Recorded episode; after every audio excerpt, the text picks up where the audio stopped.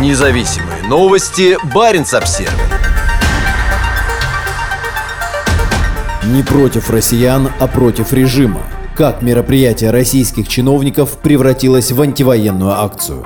Российский консул в Киркинессе возложил цветы к памятнику освободителю Киркинесса в окружении украинских флагов и под песни на украинском языке.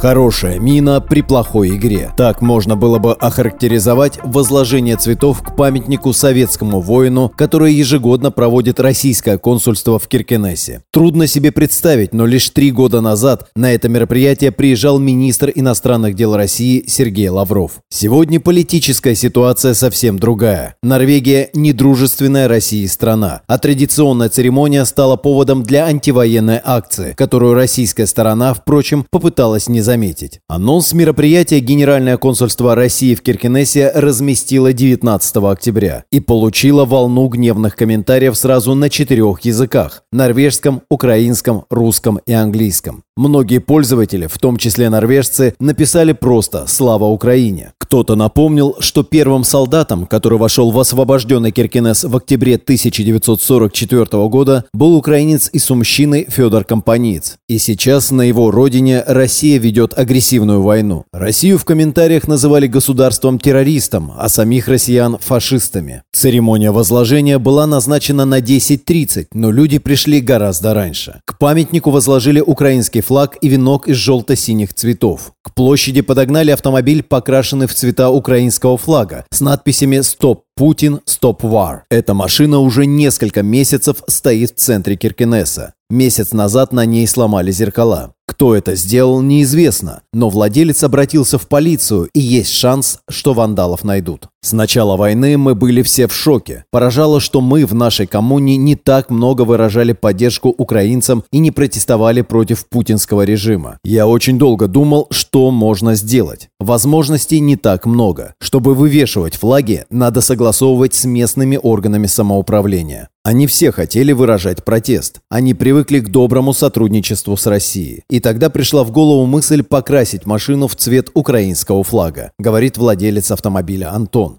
По словам Антона, траты на создание инструмента антивоенной пропаганды были весьма существенными для его семьи. Машина была куплена специально для этих целей, и ее пришлось перекрашивать. С последним, впрочем, Антону помогла местная рекламная кампания. «Мы не протестуем против россиян. Это именно протест против режима», – поясняет мужчина. Возле памятника собрались люди с украинскими флагами и антивоенными лозунгами. Жительница Киркинеса Наталья держала в руках сразу два флага – норвежский и украинский. У женщины есть российское и норвежское гражданство, но по крови она украинка. Мои два флага означают поддержку Украины и Норвегии. Я выхожу с флагами уже с 25 февраля. Это личное дело каждого. Я не понимаю россиян, которые, находясь в Европе, поддерживают путинскую политику. Они есть, и в Киркинессе много таких. Повторяют то, что говорит им российское телевидение. Я с такими не общаюсь, стараюсь не тратить на них время. Мне сегодня утром пришла в голову такая мысль. Единственное, что удачно получилось сделать при правлении Путина, это пропаганда. Других удачных примеров не найти, говорит Антон. К 10.30 к памятнику пришли представители российского консульства в Киркинессе и группа россиян. Они принесли венок в цветах российского триколора.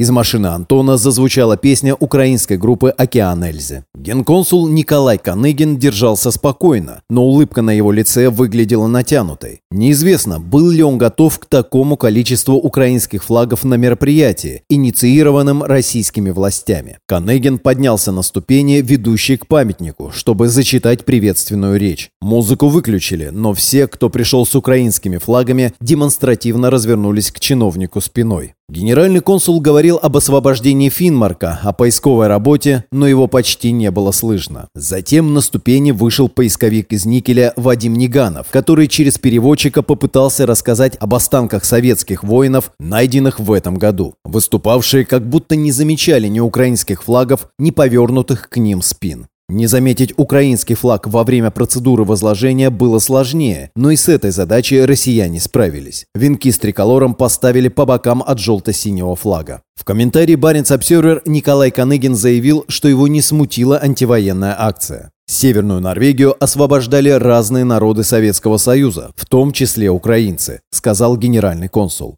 О своем отношении к войне в Украине чиновник отвечать не стал, отметив, что у него определенная сфера ответственности. Также он не стал комментировать факт признания Норвегии недружественной страной, пояснив, что занимается исключительно консульской работой, а не политикой. Журналист Баренц Обсервер поговорил с россиянами, пришедшими к памятнику вместе с консульской делегацией. Женщина по имени Алла сказала, что сама имеет родственников в Украине, но по отношению к войне занимает нейтральную позицию. Поисковик Вадим Неганов заявил, что не чувствует дискомфорта, находясь в недружественной России стране. У меня с норвегами нет никаких проблем. Что касается людей, которые держат украинские флаги, пускай держат, это их право. Я здесь для того, чтобы почтить память воинов. Российских, немецких, советских. Поправил Неганова стоящий рядом мужчина. «Ой, советских!» – воскликнул поисковик. «Это памятник советскому солдату, который в борьбе с немецко-фашистскими захватчиками погиб. Я ищу останки бойцов, никак не связан с политикой. Корреспондент Банец Обсервер попытался пообщаться и с другими россиянами. Одни с негодованием прокомментировали акцию противников российского вторжения, заявив, что подобные мероприятия не должны становиться полем для политических выступлений. Другие при виде диктофона предпочли отвернуться. Не стала говорить с российским журналистом и медработник Инна Хансен. Она живет и работает в Киркинессе с 2011 года, но вся ее семья сейчас находится в Украине. Взять у нее интервью смогла журналистка Баренц Обзервер из Харькова. 23% солдат, которые освобождали Финмарк, Норвегию от фашистских захватчиков, это были украинцы. 6 из 30 офицеров были украинцы. Может быть и больше, но это те, о которых мы знаем. Когда люди, которые боролись против фашизма, вместе делают вещи более жестокие, чем были тогда, во время войны, и идут против своих соседей ближайших, побратимов, это мало сказать, что это нехорошо. Это ужасно, констатировала Инна. Наш город, Суммы, был в оккупации больше месяца, и никто не мог выехать, не могли вывести иностранных студентов. Россияне просто окружили, никого не выпускали, даже на эвакуационных автобусах. Там осталась моя мама, она уже в возрасте, и здоровье у нее не совсем, поэтому она не может приехать. И потом, люди не хотят расставаться с семьей. Тяжело, брат с ней вместе, сестра тоже. И сестра не может выехать, потому что мама не может выехать, и потому что мужа не хочет оставлять одного, рассказывает Инна. Пожилые родители, что их, оставить на произвол? Мы знаем, что зима может быть тяжелой, поэтому приходится как-то собираться с силами, держаться, готовиться. Инна рассказала о помощи, которую она и ее единомышленники оказывают Украине и беженцам. Собираем помощь, деньги, отсылаем посылки постоянно. Тем, кого мы знаем, тем, кого мы не знаем. Отправляем по адресу, а там уже наши родственники помогают. Наш район находится очень далеко от границы, и туда не так много доходит гуманитарной помощи. Поэтому мы стараемся отправлять непосредственно туда. Наши коллеги, с которыми мы работали раньше, некоторые живут в Атсио, некоторые переехали на юг, они тоже собирают деньги, отправляют машины, забитые посылками, чтобы поддержать просто наших. По мнению Инны, Ученые, многие россияне, живущие в Киркинессе, по сути не осуждают российское вторжение. И более того, считают, что освобожденная от немцев территория Норвегии вполне могла бы быть российской. Многие говорят, что они против войны,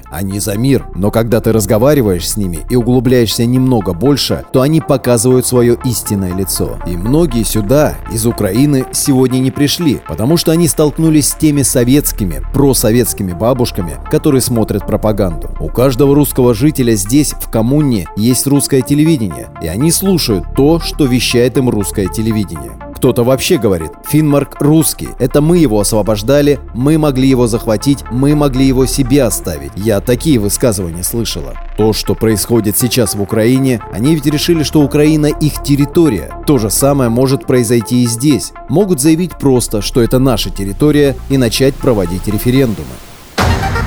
Независимые новости. Барин обсервис